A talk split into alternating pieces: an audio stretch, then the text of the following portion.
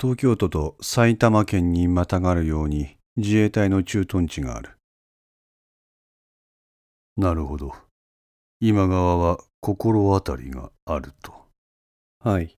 我が国の椿山審判に鍋島能力の研究を委託した可能性があると言っています。しかしそれはあくまで今川の個人的な予想。その個人的な予想の裏を取るのは警察の仕事です。椿さんによる重大犯罪に加担した男の見過ごせない発言。事件の真相を明らかにすることを職務とする警察は動かざるを得なくなる。普通ならば。そう、普通ならば。肘をつき、両手を口の前で組む彼の表情の細かな様子は、2メートル離れたここからは伺い知れない。今回は法務省の方にも手を回しています。おそらくそこからも NSS に報告が入るでしょう。ならば今度ばかりは警察は普通の対応を取らざるを得ないか。は。何かと足を引っ張るなあ、警察は。組織自体は職務を全うする意思があるのですが。が、その中にはいろいろとこじらせた奴がいるみたいでして。朝倉みたいなやつか。はい。そいつが足を引っ張っていると。引っ張るだけならいいのですが。無能な働き者か。はい。我々の世界では部隊の全滅を招きかねない問題のある人間。しかもその人間が中枢にいるせっかくの予算も人事とセットでなければ有効足りえんかおっしゃる通りですしかし小寺警察には警察の職務を全うしてもらわねば困る我々はあくまでも自衛隊犯罪を未然に防ぐのはあいつらの仕事だこの分野で我々が出しゃばるわけにはいかないはい我々は状況が発生した時の対応に備えるまでですしかしできることならその状況は未然に防ぎたいそうも言ってられないかもしれませんというとベネシュの姿を目撃したとの報告が上がっていますベネシュはどこで石川です組んでいた両手をほどいて彼は天を仰いだ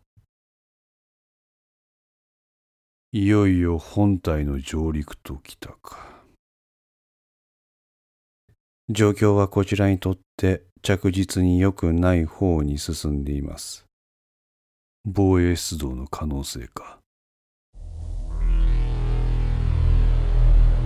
その可能性はいつでも念頭に置いておくそれが我々の職務でございます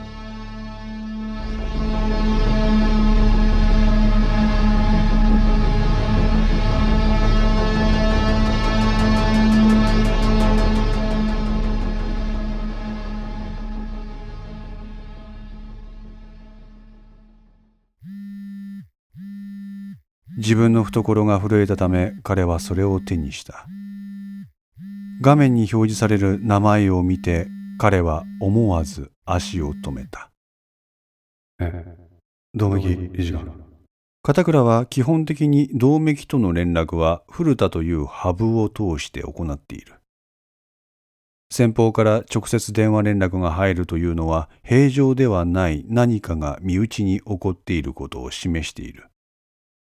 片倉と道明が直接連絡を取るのは先日気配を消して突然自分に声をかけてきた渋谷駅以来だ彼はイヤホンを装着し即座にそれに出たお疲れ様ですどうしました良くないことが起きているでしょうね理事官直々のお電話です父さんのことだがえ父さん認知症の疑いがあるあ肝心のハブを介しての情報伝達が難しい状態だから俺からお前に直接連絡した。え、どうしたんが認知症な、突然。だらな。ああ、言っておくけど、雨宮とか千草に認知症じゃないかって言われた件じゃないぞ。えー、他にもトシさんを認知症って言うやつが。うん。誰が神谷。神谷神谷って、あの人友会の神谷ですかうん。まあ、そのあたりはちょっと置いておくとして、神谷から聞いたそのトシさんの症状を専門家にぶつけてみた。完全にそれだ。しかし、この手の病気の場合、徐々にその症状が表面化する。専門家も突然の発症に疑問を抱いている。片倉は歩きながら頭を抱えた。ことが急であるのと同時に受け入れがたい情報。この二つが彼の思考能力を急激に低下させた。俺らのハブが認知症。絶望以外の何者でもない。はい。さっきまではね。あ、あこの認知症、怪しいぞ。怪しい何が刑務所に収監されている今川いるだろう。ああ、今川これしかですか。そう。その今川、興味深い発言をした。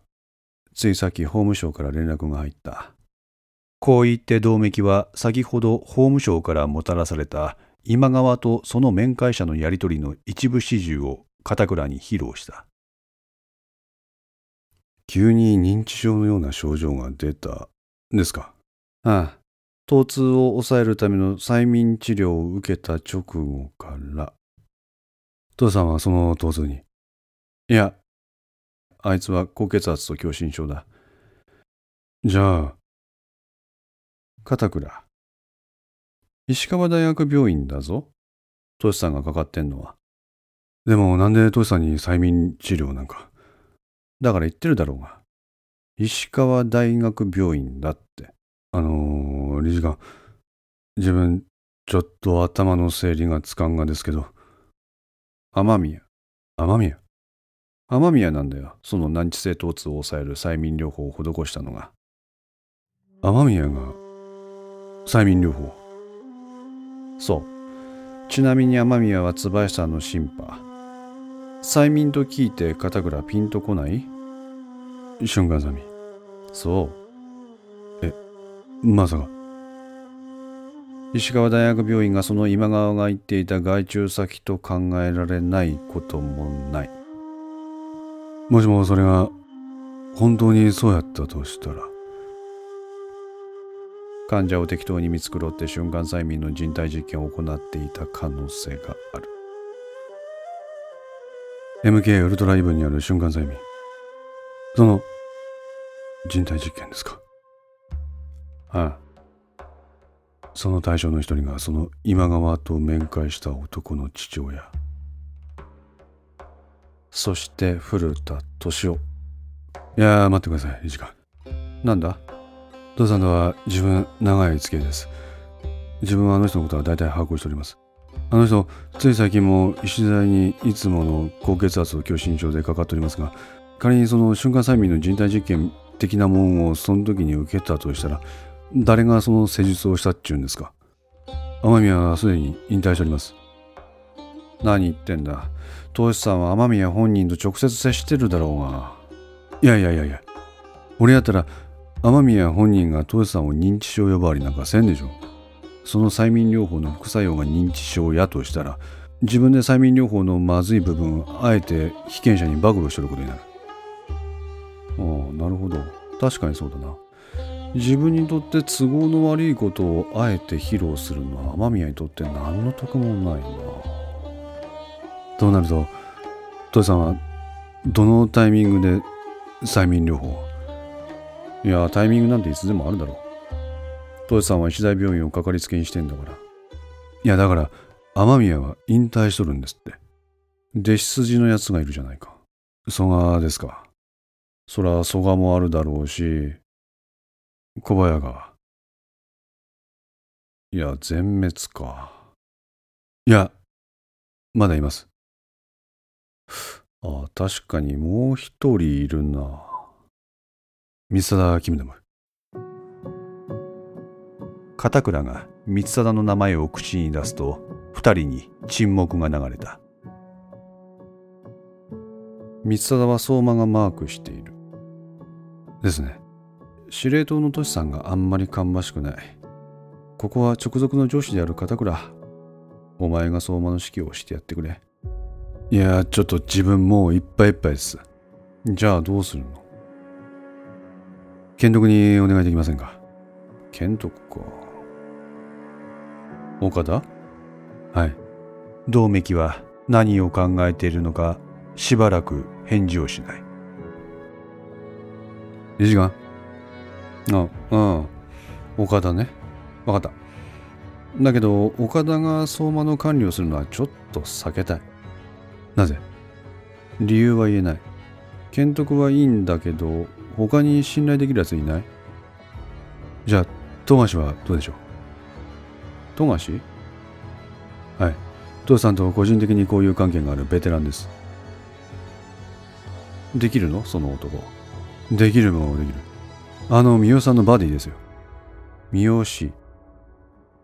椿さんハンターのあの三好はい。あと、シーナウォッチャーでもあります。